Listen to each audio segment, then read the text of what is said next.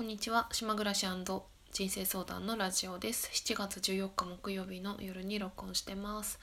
今日は特別に話したいテーマはないんですけども何か話してみようと思って録音しております。今日はねすっごく眠くて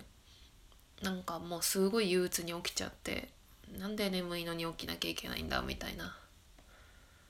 なんかこの間、まあ、私はマツコ会議が好きでいつも録画して見てるんだけどマツコ会議の次週が加納姉妹で加納姉妹の予告編で加納姉妹がなんかポッドキャストで人生相談をやってるらしくって私は聞いたことないけどそれで一瞬なんか来週の予告で加納美香さんん？美香さん？お姉さんの方があの朝起きたくない時はどうするのかみたいな質問で起きたくない時は起きないみたいなこと言っててなんかそれを思い出したけど起きたくないのに起きなきゃいけないっていうのはしんどいよねってうんなんかそういうのを当たり前にしたくないっていうかそんなことを思ってすごい眠かったんだよね一日。でもなんかさっきね8時もう8時ぐらいにとっても眠かったんだけどなんか 8, 8時寝たら変な時間に起きそうだなと思って一昨日ぐらいから Amazon プライムで「バチェロレッテ」の新しいやつ見ててまあ結構ハマるんですよね見てると。そういう気分じゃないと見れないのでかなり自分にやっぱり余裕がある時じゃないと見れないんだけど試しに見たらなんかハマって面白くてなんかあれ見てるとすごい家族が好きな人がこう多いというか目につくなっていう印象でなんとなく私男性とかでもなんか尊敬する人は父親ですとかいうタイプってあんまりあのちょっと苦手というか実際にもあんま見たことないなって思うんだけどなんかそんな人ばっかりでっていう感じだけどまあでも感情移入しながら見てます。えー、それはただの雑談だったんだけど今日はね特に話したいことがなかったのでなんか昔の言葉を読んでみようかなと思って。あのもともと日記をずっとつけてるんですけどそれがまあ月に1回だとしてもなんかノートに言葉を書くということをやっていてでもだいぶ処分していて一番新しい日記帳でも2019年島に移住する前ぐらいのものしか残してなくてあと全部捨てたんですよ。ただ手帳だけは取っておいてて、まあ、手帳もちょっとある一定期間の20代前半の自分はもう他人みたいな感じがするのであのある時に捨てたんですけどで今残ってるのが2014年とかそのくらいかな？2015年とか。でまあ、その時に、まあ、日記帳ではなくて手帳になんかたまに言葉を書いたりあとは誰かのこう本で読んだりテレビで聞いた言葉をこうメモしたりとかそういうことをしてたのでなんかそれを試しに読んでみようかなと思います。そんなにねなかったでも。えっ、ー、と2015年の5月20日6時17分で時間まで書いてるんだけどクーネルのボリューム74にミスター・チルドレンの「タガタメ」っていう曲の歌詞が載っていてそれを転記してました。子供らを被害者に加害者にもせずにこの町で暮らすためまず何をすべきだろう。でももしも被害者に加害者になった時かろうじてできることは相変わらず証拠りもなく愛すこと以外にない。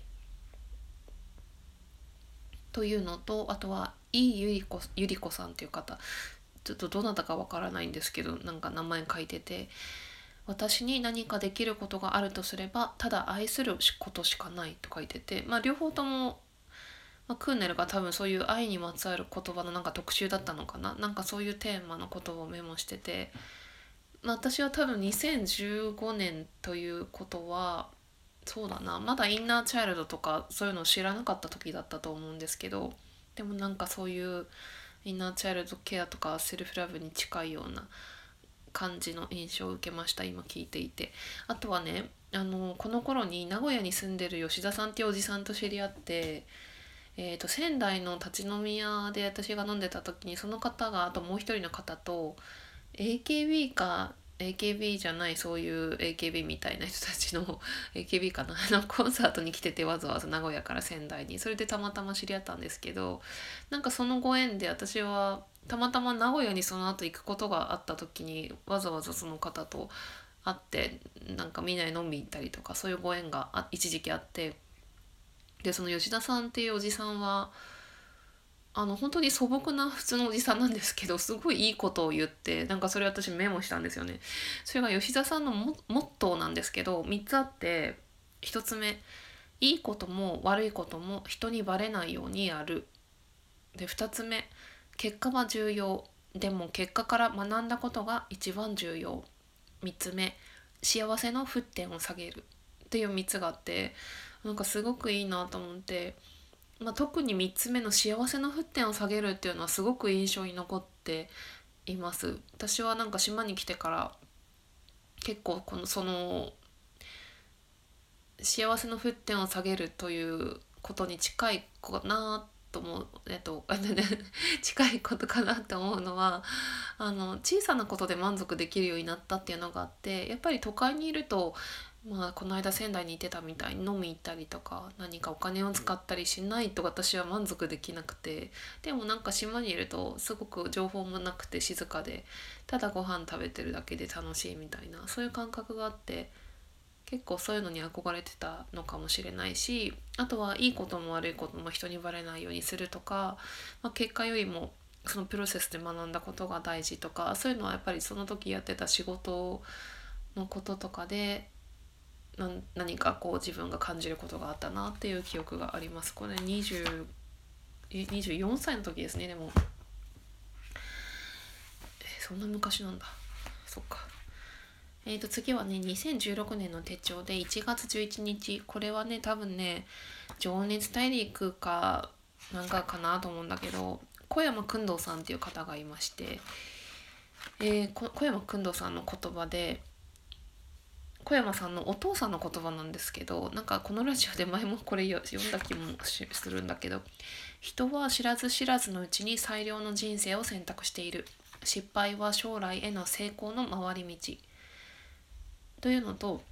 自分の中にどれだけいい言葉をストックしていくかが人生の深み豊かさにつながる。っていうフレーズをメモしてました。まあ今聞いてもいいなって思うしやっぱり自分が選んできた道選択してきたこと決断してきたことなんか全部良かったなっていうかうん。全部正解だし全部正しかったなって。私その5月に始めた C ライクスっていうあの講座ウェブデザインなりを学んでたやつをついさっき解約のボタンを押して、まあ、すぐには解約できないから8月20日ぐらいで辞めることになったんだけど結局私はあれは総額でそうだなフォトショップとかも、えー、サブスクで契約して解約金もかかっちゃったし総額で18万ぐらい 使っちゃって結局失敗してしまったっていうんだけどまあ多少は何か学ぶことはあったただただ18万の価値はないないけれどもねその学びに。まあそれさえもでも良かったなって思ってるんです。うん、なんかそんな風になんか全部を肯定していけたらいい。交通が過去過去の選択とか全部良かったなーっていうか失敗がないっていうかね。失敗は将来の成功の回り道だって。そんな感じ。なんかいちいち私が解説してますね。えー、次が2017年のあこれはね本当に未だに大好きな人で何度もこのラジオでも名前を出してるけど、えーと、元朝日新聞の記者の稲垣恵美子さんっていう今はフリーランスの、まあ、ライターとかそういう講演とかやってらっしゃる方ですけど稲垣さんがですね2017年9月18日に「情熱大陸」に出ていてこれもそう結構長い言葉なんだけども結構長くメモしたんだけど退職を機に体調不良を整えようとインドの療養施設に滞在した際肩こり不眠ストレスによる失神など永遠と続く私の訴えをうんうんと聞き取った医師が最後に尋ねた言葉「それであなたは幸せなの?」今日疲れ思わずたじろぐ私たちは何かを手に入れて幸せになろうとしている物お金そして健康。でも手に入れなければ不幸なのか？例えば病病人は不幸なのか？だとすれば私たちは皆不幸にまみれ一生。不幸にまみれて一生終わるのだ。だって病と死からは誰も逃れられないもの。でも本当は病んだって物やお金がなくったって幸せになれるはず。肝心なのは何かを手に入れることじゃない。ハッピーになること。ある幸せがあるならない幸せがあったっていいじゃないそう考えると偉大なほどに心は浮き立つ